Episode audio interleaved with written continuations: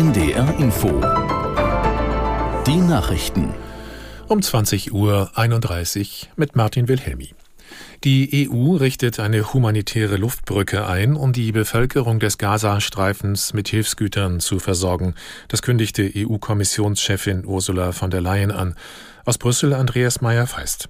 Die ersten beiden Flüge sollen noch in dieser Woche starten. Ziel ist Ägypten. Von dort sollen die Hilfsgüter über den zurzeit geschlossenen Grenzübergang Rafah in den Gazastreifen transportiert werden. Nach Angaben der EU-Kommission werden zunächst Notunterkünfte, Medikamente und Hygienesets geliefert. Auch Treibstoff, Wasser und Lebensmittel sollen von Ägypten aus in den Gazastreifen gebracht werden.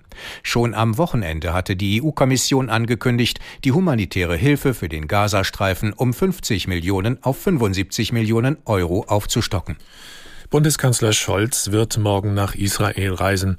Er will damit nach eigenen Worten ein weiteres Zeichen der Solidarität mit dem angegriffenen Land setzen. Der Kanzler ist der erste ausländische Regierungschef, der das Land seit dem Überfall der Hamas besucht. Anschließend wird er nach Ägypten weiterfliegen. Scholz sagte, er wolle verhindern, dass die Lage weiter eskaliert und deshalb mit allen Seiten im Gespräch bleiben. Polen steuert auf einen Regierungswechsel zu. Die proeuropäische Opposition hat nach jüngsten Teilergebnissen bei der Parlamentswahl eine Mehrheit errungen. Bisher sind rund 80 Prozent der Stimmen ausgezählt. Die Regierungspartei PiS wurde zwar mit 37 Prozent stärkste Kraft, verfehlt aber die absolute Mehrheit. Die Bürgerkoalition von Ex-Regierungschef Tusk und ihre möglichen Bündnispartner kommen demnach zusammen auf gut 52 Prozent der Stimmen. An deutschen Grenzen werden die Kontrollen ausgeweitet. Betroffen sind die Übergänge nach Polen, Tschechien und in die Schweiz. Dort soll es ähnlich wie an den Grenzen zu Österreich wieder stationäre Kontrollen geben. Finanzminister, pardon, Innenministerin Faeser meldete dieses Vorgehen jetzt bei der EU-Kommission an. Faeser will so irreguläre Migration einschränken. Der österreichische Autor Tonio Schachinger ist mit dem Deutschen Buchpreis ausgezeichnet worden. Die Jury verlieh dem, verlieh dem 31-Jährigen die Auszeichnung für seinen Coming-of-Age-Roman Echtzeitalter. Aus Frankfurt am Main Stefan Oswald. Darin erzählt der Wiener das Heranwachsen des jungen Till in einem Wiener Elite-Internat.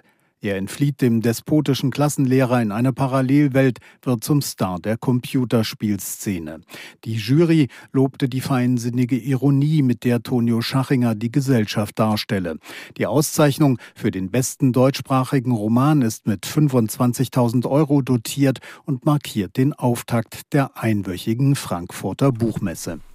Das Wetter in Norddeutschland nachts meist trocken, an Nord- und Ostsee einzelne Schauer, zum Teil neblig. Tiefstwerte 10 Grad auf Sylt bis 2 Grad in Göttingen. Morgen heitere Phasen, mancherorts neblig trüb, an den Küsten Schauer bei 11 bis 14 Grad. Die weiteren Aussichten. Am Mittwoch heiter, in Vorpommern einzelne Schauer 11 bis 14 Grad ebenfalls und am Donnerstag lang anhaltender Regen, später einige Auflockerungen 9 bis 15 Grad. Das waren die Nachrichten. NDR Info Hintergrund Vor rund 100 Jahren waren Büffel in den USA fast ausgerottet. Mittlerweile haben sich die Bisonbestände erholt.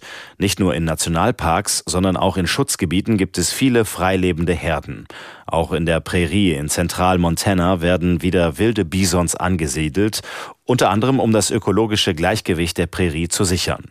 Die Graslandschaften sind wichtig, weil sie jede Menge CO2 aufnehmen können und so zur Reduzierung der schädlichen Klimagase beitragen. Doch nicht alle sind mit der Rückkehr der Bisons einverstanden.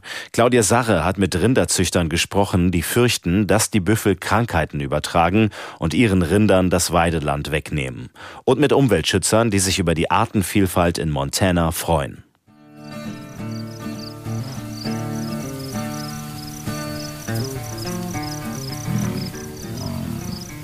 Tausende Quadratkilometer gelbes Steppengras. Kein Baum, kein Strauch, nur Wind und Himmel, tiefblau über der kargen Graslandschaft.